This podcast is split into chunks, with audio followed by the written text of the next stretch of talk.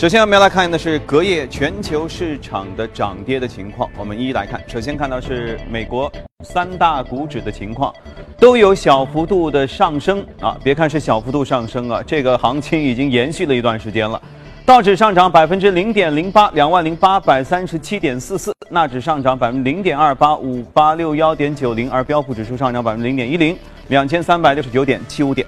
好，接着我们来连线的是驻纽约记者葛维尔，请他带来收盘之后的介绍。你好，葛维尔。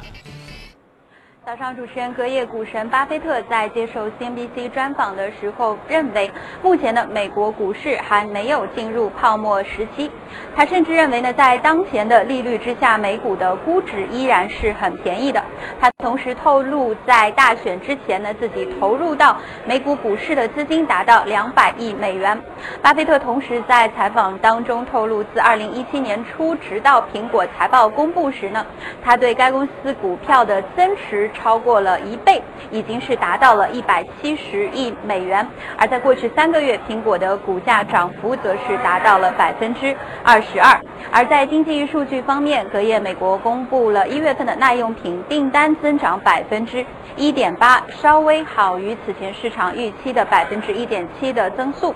经济其其他经济消息方面，达拉斯地区联储主席 Kaplan，他也是作为美国公开市场美联储公开市场委员会的成员，那么他的进一步的表态认为说呢，目前加息宜早不宜晚。美联储下一次的公开市场委员会会议将定于三月十四号举行。而目前呢，根据芝加哥商品交易所的美联储观察工具显示，交易员对于这一次会议上加息的概率预测已经上升至百分之五十。主持人。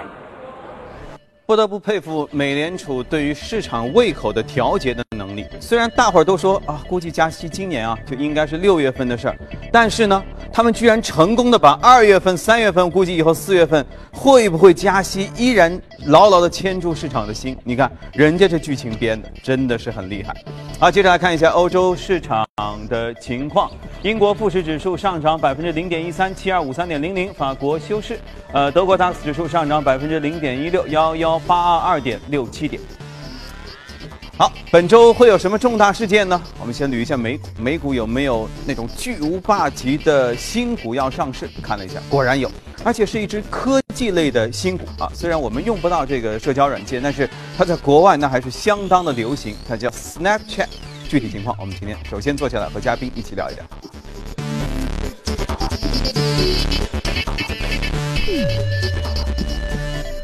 好，今天来到我们节目当中是我们评论员郑子叶。你好，这个我发现现在啊，媒体纷纷会聚焦一些什么呢？就是颜值经济以后，要么看本人，对，如果本人不咋地呢，就看他老婆，他老婆万一还不咋地，就找他女儿，那么总有一个能翻得出来。我我觉得 Snapchat 在上市之前。好像至少就是我看到的媒体当中，嗯，也有可能是因为我翻读的习惯，他推送给我这些比较多，就是，呃，大量的没说 Snapchat 老总怎么回事，就说他那个美女太太，啊，这这这这个这个美女老婆，这个美的不要不要的维密天使，然后人家当然他本身人生经历也丰富，而且他比男方还还大个。大个多少岁？对，对不对？当然，现在主要我觉得慢慢风口浪尖就会收拢回来，说这家企业，而且是一家梦幻级的社交企业，马上社交软件的企业要上市了。对，呃，Snapchat 的话，它其实预定是于本周四正式的挂牌上市。我们知道，呃，Snapchat 它这一次的 IPO 是过去十年以来美股第三大的那个科技类公司的 IPO。呃，前两大的话大家都很清楚，一个是 Facebook，一个就是阿里巴巴。呃，这次的话，它主要呃是募资大概三十亿美金，但从现在的情况来看，已经呃超额募集了大概呃超额的认购的数量的话，大概有七十亿美元的这个样子。认购他们会限购吗？我感觉 认购还是来的那个非常的火爆。呃，其实这么呃。呃，怎么说呢？因为美股在过去的呃，自从阿里巴巴上市以后的二零一四年以后，其实整个 IPO 市场都相对来说来的非常的萧条。嗯，呃，这个可以，我们可以就没什么大腕儿啊。对，是。其实，在去年 我们想得出来的有名的，其实在我印象中也就是 Line，也是一款社交软件。但是，其实整个现在整个全球市场这个这样的一个 SNS 社交的这样一个软件，其实并并不在一个非常大的风口。大的风口还是聚焦于这些像那个共享经济里面的一些大的公司，包括那个 Airbnb，包括那个 Uber 其实这两家那个巨无霸的独角兽公司，他们的那个 IPO 还是还是在一个酝酿的过程当中，并没有，并没有上到这样一个议事日程当中来。嗯嗯，然后回到 Snapchat，我们先聊聊 Snapchat。Snapchat 的话，它最早，呃，最早它那个软件设计的初衷就是有一个那个阅后积分，对阅后积分的这样一个功能，就是。呃，相当于我发了一一张图片，然后在十秒钟之内，系统会自动的删除。这样一个功能，它其实是给了 呃很多用户这样一个非常大的一个 intimacy，就是呃一个非常私密的这样一个性能。我一直没弄懂啊，就是你你有用过或者体验过这种功能吗？就是嗯，发完之后自己想回忆一下一天之前自己发了什么，这都没有了。对，那这这个体验为什么会这么引人关注啊？呃，就是。譬如涉及到两个非常亲密的伙伴间的一些悄悄的这样一些话题也好，包括一些其实对这这这样一些图片也好，视频来视频也好，其实，在你的本身的运用当中，你你也并不是想去做这样一个保存，因为我们知道，如果你想保存这样你过去的一些非常重要的经历，你可以有其他很多的选择，包括像那个 Facebook，包括像那个。对于海外用户来说，Instagram；对于我们国内用户来说，有那个微信、有微博，这样一些大的社交平台，呃，可能是你真正的这样一些功能的用处所在。嗯嗯。所以说，那个 Snapchat 它非常的取巧，它就是呃投向了这样一些固定的这样一些用户群，因为我们知道它用户群主要集中在青少年，对青少年，大概十三岁到三十四五岁的口无遮拦，也不负责。对，是。所以它的那个用户群是其实是非常的固定，嗯嗯，呃，当然对一些呃用户来说，比如说像 Facebook、像 Instagram 是这样一些大的平台，其实已经覆盖了你整个的这样一个这样一个社交关系。对一些呃用户来说，比如说他想发一些东西，但是又不想让一些特定的。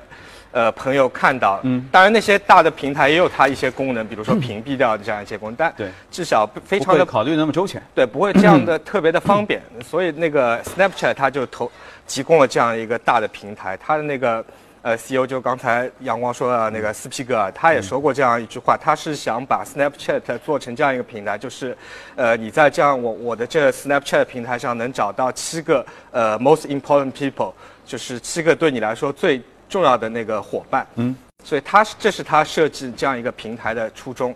呃，当然回到那个 Snapchat 它的上市的话题当中来，呃，其实对于 Snapchat 的，因为我们是一个投资节目哈，肯定还要回归到投资的本身来说，呃，对于 Snapchat 来说，我个人认为，呃，它的这样一个护城河其实不是非常的强，呃，最主要的原因其实因为我们知道那个 Snapchat 它是有非常。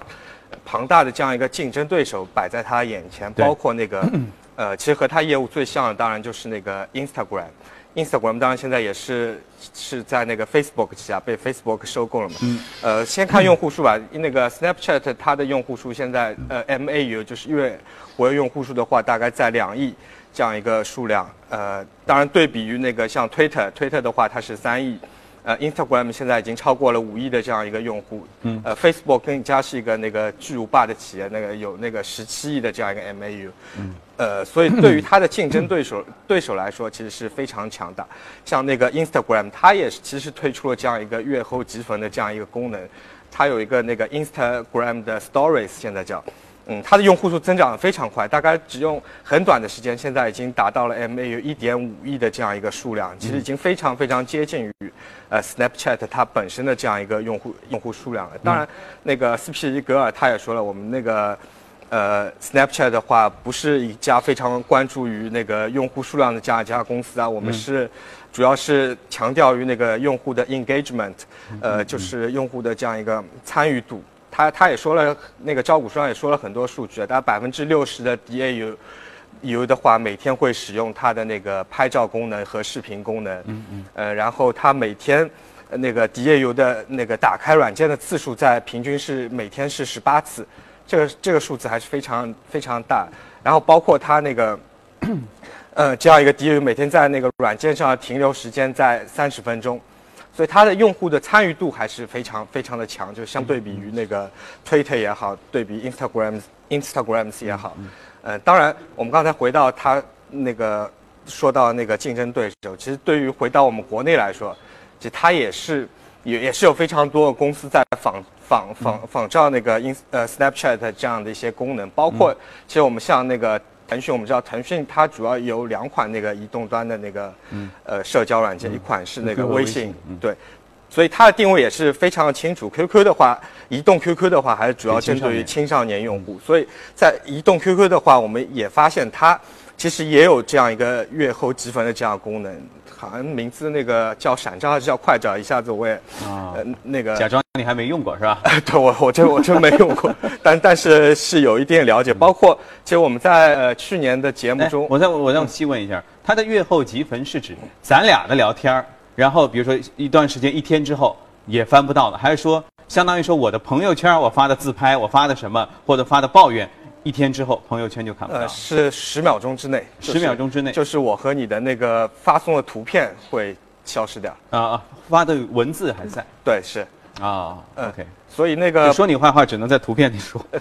对，因为不是有的时候想传一些比较私密的，包括生活中的一些图片，嗯，外国人爱自拍啊。对，是外国人非常的喜欢喜欢这样。然后，呃，再说到那个刚才说到那个腾讯啊，其实它还有一家非常，呃，受关注的企业，就是在那个刚在香港上市不久的那个美图。美图它现在也推出了这样这样的一些功能。嗯。呃，当然说到这，说到美图的话，其实最近我们发现，在香港香港市场上，美图的股价表现也是非常强劲。大家从呃最低七块四，就短短的一两个月的时间里，现在已经呃最高涨到了十块四左右的这个样子，涨幅也有百分之四。最近香港整个市场都好啊。对，一个是整个市场都相对来说比较的好，还有一点，我想也是因为 Snapchat 的上市对那个美图它本身也有一个带动的估值。估值的带动的这样一个作用在里面。呃，所以那你看好 Snapchat 后期上市的行为吗？因为他自己老总说过啊，我们永不盈利啊。对一家不盈利的企业上了市，虽然是科技类，虽然故事也挺好，也也也挺新鲜时髦。但是我觉得，我个人觉得斯皮格尔他说的有些话，确实是有一些哗众取宠的这样一些感觉。他啊是声明我我是要不盈利，我永永远不会盈利。但其实我们可以看到，他现在做的一系列的举动，也是在为他的一些流量的变现做一些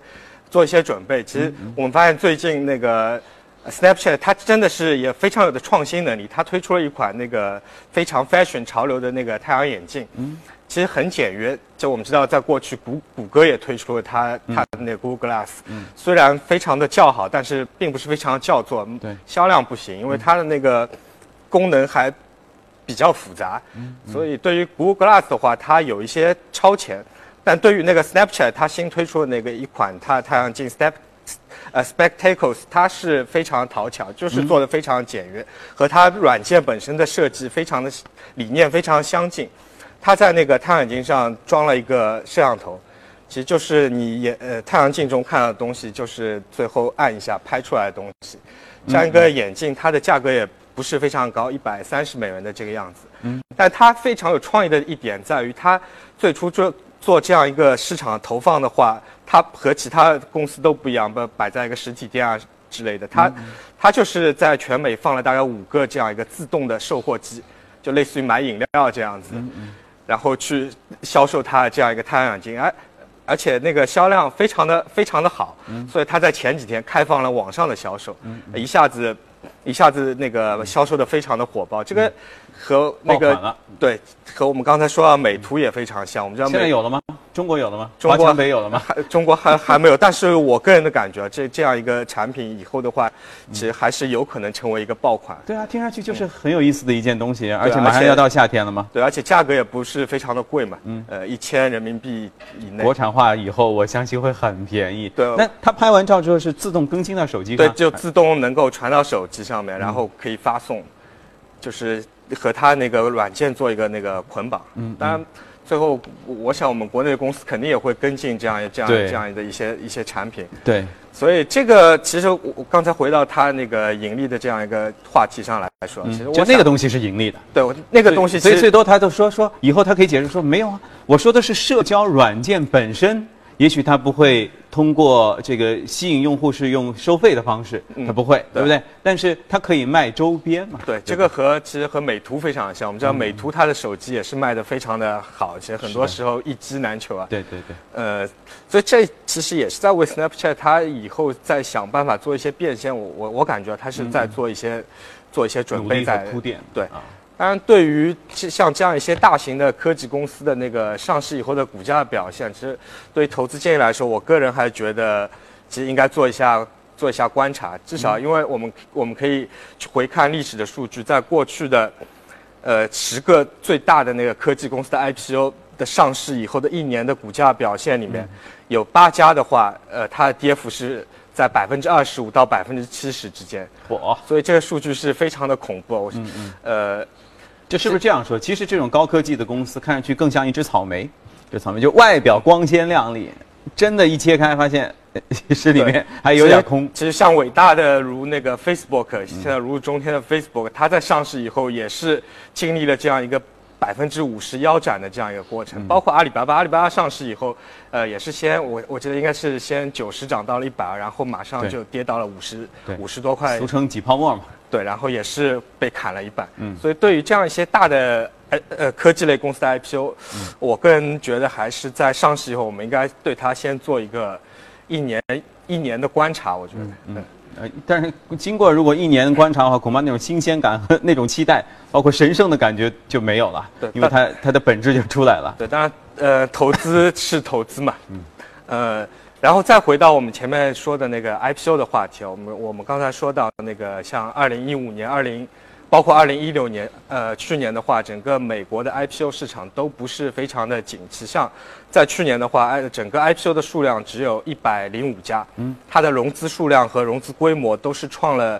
零九年金融危机以来的最低的这样一个水平。我觉得这个得分两段说，就是得分说特朗普当选前和特朗普当选后，我觉得这个美国股市根本就是两回事儿。呃，还是其实内在有一条线索，一直悠悠的潜伏着，但一直影响着市场。呃，也不能完全是这样说吧，因为在特朗普上任前，呃，整个市场的那个结构还是聚焦于这样一些科技股啊这些。对啊。这些公司以后，特朗普上市以后，可能大家把更多关注点放放在了一些比较传统的一些，呃，一些制造业也好，包括像那些银行啊、大的金融公司也好，呃，所以聚焦点会来的。不是太一样，但是我们看到最近这样一个这样一个关系也是开始发开始发生了这样一个慢慢的扭转。整个科技类的呃企业，包括纳斯达克指数，其实我们看在过去一两个月的时间里，也是跑赢了整个那个道琼斯指数。呃，所以回到刚才的话题，其实我们最近一直在讨论那个美股是不是建了一个历史的顶。大顶啊，呃，媒体中很多讨论。昨天我晚上打开一些门户的财经网站，标题也非常有意思。一方是那个末日博士那个麦家华说那个美股要发生大崩盘，一方 一方是那个巴菲特。刚才我们在节目中也说到，依然看好市场。巴菲特是非常看好整个市场，所以整个的争论是非常多。但是今天我们就从一个侧面，就是 IPO 市场来看的话，呃，因为我们回可以回看过去呃二三十年的数据。其实二三在过去的从二两千年以后到那个至今，大概有八八年里面，美股的 IPO，呃数量在一百家以下的年份，它的下一年这美股的表现都非常的强劲，呃平均的涨幅大概是在百分之十三，呃所以在去年的话是一百零五家嘛，其实也是非常接近于一百家的这样一个数字嘛。其实如果从这样一个概念上说，我们可以相信今年至少至少不会来的太差。那现在是道琼斯，可是历史新高啊，两万多，两万八百多点。但是你这样百分之十不得两万两啊？对，但是从这样一个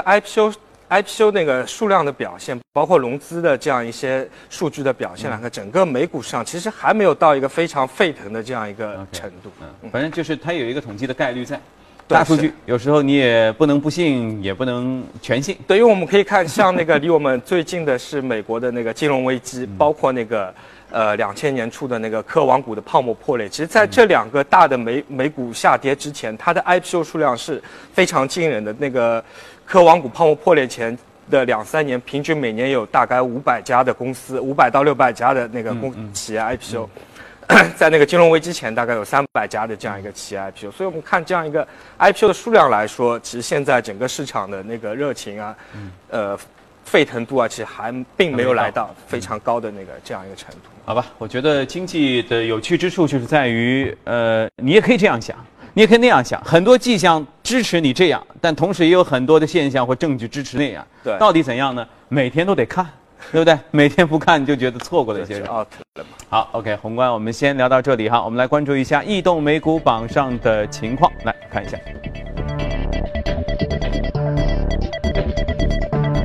异动美股榜上，医疗健康排名比较靠前，但涨幅也有限啊。工业品、金融、基础材料、服务都是涨幅靠前。在个股方面，一只生物科技公司涨幅很厉害，接着是有多元化交流设备，但名字很有意思，一个 I，还有生物科技零售等等。今天我们要说一个电子板块的公司 OLED 啊，一看就是做电子板块的。因为昨天那个，其实我们节目改版了，昨天晚上我在看节目，因为呃，昨天呃，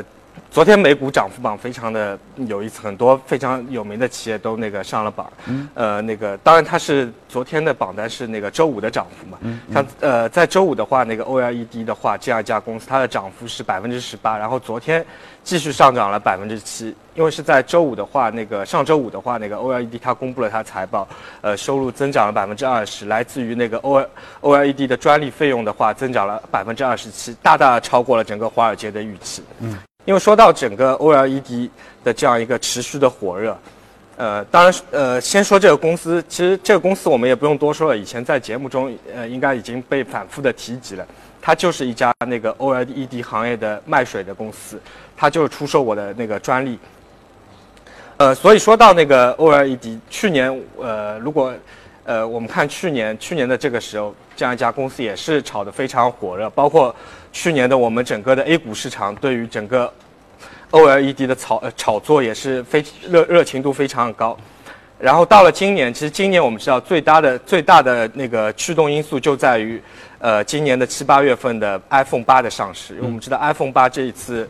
呃，是板上钉钉的会推出它的那个高端的 OLED 版本的这样一个手机。啊，因为是十周年嘛，iPhone 十周年。对，会有非常大的改进，包括像那个它的摄像呃摄像头上面也会呃推出前置的这样一个 3D 啊虹膜处理的这样一个摄像头。所以对于 iPhone 八的话，整个市场会是来你这么一说，现在从现在开始七就没人要了，我的天哪！还会来的非常期待，对对啊对于大家来说，呃，所以那个苹果的话，它也是在最近向那个三星，呃，发了大概一点六亿台的 OLED 单屏幕的订单，是远远远超出市场预期的。市场本来预计的话，大概是一亿台的这样一个样子，呃，所以。我们看，随着那个 iPhone 八的推出，它 OLED 的那个屏的推出，我相信未来越来越多的呃手机厂商，特别是我们的国内的厂商，也会跟进这样一个 OLED 屏的这样一个推出，所以所以对未来整个这样一个产业链是有非常大促进促进作用，也是从过去的这样一个可以说一个一个概念的这样一个炒作，其实在未来越来越多的向一个业绩的这样一个转化。嗯，不过说心里话，照你这么说，我觉得现在确实是一个很好的机会，因为 iPhone 八要推出这件事儿已经确定了啊，因为它苹果呃 iPhone 十周年这么一个大事儿，然后它的这种各种各样的新奇古怪的科高科技和黑科技。它一定会在接下来的时间里，在媒体上不断的被捅出来，对。因为它会各种泄密嘛。是，所以我们可以看到，最近像在美股也好，在那个我们的香港市场也好，包括我们的台湾市场也好，很多那个苹果产业类的公司，都纷纷。对，在最近都非呃那个股价的表现都非常的强势啊。当当然，我们的 A 股市场，其实我们也知道，创业板啊、中小板最近走的相对来说比较的弱。对，但是在就是在这样一个弱势当中，这样一个电子板块也是承担了去那个稳住整个创业板、中小板的指数的这样一个作用，因为我们知道，像在创业板当中也有非常多的市市值体量非常大，四五百亿的这样一个电子类公司，像那个蓝思科技啊、三环集团，呃，非常非常多，长盈精密，整个苹果产业链的这样一个公司，其实他们在那个创业板大幅下跌过程中，这些股票的抗跌性是非常强，而且在最近也是走出了自己的独立的这样一个走势出来。所以说明有干货、有实力。啊，对是，嗯对，再说苹果八嘛，反正今年肯定会发，呃，大家其实不妨现在也期待一下，嗯，啊，呃，照你这么一说，我觉得至少从我个人角度还是有点小心动，你有心动吗？呃，有一点也有啊，你看，事实胜于雄辩哈。好，来，我们请李欣给我们介绍一下一组全球大公司的动态，然后接着我们再来说其他的美股。李信。好的，以下呢，我们再来关注一下最新的欧美公司的相关的消息啊。高盛分析师昨天在研报中表示呢，尽管特斯拉公司在车辆科技采用程度、电动车辆结构以及潜在的电池规模等方面领先于其他原始设备的生产商，但担心的是更加短期的因素，包括 Model 3轿车发售的运营执行问题、未经证实的太阳能业务以及现金需求等等。那高盛预计呢，Model 3轿车的发售将会推迟，并且预计烧钱速度的加快，将会使其今年的股价承受压力，因此将其股票的评级从中性下调为售出。特斯拉公司 CEO 马斯克在上次宣布财报时承认，公司将需要筹集资金，预计该公司将在第四季度之前采取筹资的措施。另外呢，巴菲特昨天稍早对媒体表示，他麾下的伯克希尔哈萨维公司不太可能再大幅增加对航空股的投资，不希望对任何一家航空公司的持股超过百分之十。那受此影响的美国股市航空股在周一普跌。资料显示呢，伯克希尔目前是达美航空和美国联合大陆控股最大的股东，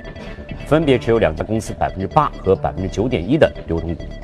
另外呢，伯克希尔还是美国航空第二大股东，持股比例百分之八点八；西南航空第二大股东，持股比例百分之七。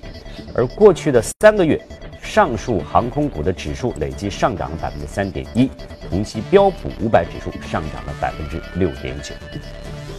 据路透社报道，高端手提包和服饰制造商 Kitspad 出售进入了第二轮，竞价方呢包括了 COS 和 Coach。截至目前呢，Kitspad 在北美拥有了一百七十五家直营的门店，其中包含了六十七家奥特莱斯的店铺。另外呢，它的海外的店铺是九十三家，奥特莱斯和特许经营店分别有十四家和五十四家。那对于折扣商品的过度依赖，一直是 Catspad 为投行所诟病的主要原因。然而，今年线下全价零售又不给力啊，使得包括呃 Cost 等在内的轻奢品牌是深受其害。视频网站 YouTube 在周一宣布，其全球视频的日播放量已经超过了十亿小时的里程碑，传统电视行业遭到了严峻的挑战。YouTube 表示呢，这与谷歌推出的人工智能推荐视频系统密不可分，可以根据用户喜好来编排节目的顺序，达到使客户更长时间浏览视频的目的。那相关的视频播放量较2012年已经翻了十番。目前呢，YouTube 每分钟新上传视频400小时，相当于一天有65年时长的节目内容更新。我们再来关注的是芬兰的 HMD 公司，当地时间二十六号推出了新一代的诺基亚智能手机，包括诺基亚六、诺基亚五、诺基亚三以及全新的诺基亚三三幺零功能机。在当天的新机发布会上，最引人关注的非三三幺零功能机莫属。诺基亚三三幺零诞生于二零零零年，距今已经有十七年历史。由于机身坚固、电池续航能力强，诺基亚三三幺零曾被称作一代神机。如今，神机改头换面重出江湖，身材更加圆润多彩，配备2.4英寸屏幕、200万像素摄像头，同时提供单卡以及双卡版本。在电池续航方面，3310可提供22小时超长通话时间，以及长达一个多月的待机时间，可谓颜值与实力并存。更可贵的是，3310价格平易近人，全球平均售价为49欧元。智能机方面。传说中的诺基亚八并未现真身，多少令人有些失望。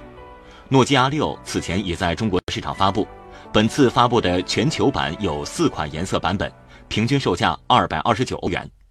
诺基亚五和诺基亚三定位低端市场，全球平均售价分别为一百八十九欧元和一百三十九欧元。HMD 由几名诺基亚前经理人创立，该公司去年获得诺基亚授权。负责生产诺基亚品牌的智能手机和功能手机。总体来看，诺基亚新品具备一定性价比，但要想在竞争已白热化的手机市场翻身，未来仍有不小挑战。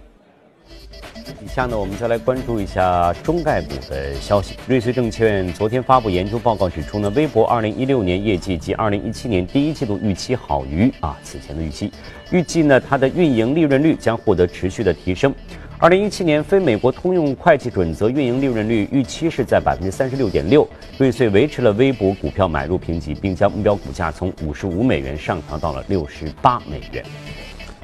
记者昨天从华住酒店集团了解到呢，该集团日前与以美国投资基金凯雷集团为首的投资人签署了股权收购协议，以三十六点五亿元人民币价格全资收购橘子水晶酒店集团百分之百的股权。全球酒店业合并的浪潮方兴未艾，此举意味着又一连锁酒店集团强强联姻，行业业整合并购期加速。对于本次并购呢，华住酒店集团 CEO 张明表示，双方合并之后，橘子水晶将作为独立业务运行。橘子水晶旗下各品牌与华住的现有产品线和客群形成差异化，可以为公司现有的七千八百万会员提供更为丰富的酒店的选择。好，公司方面的消息就是这些。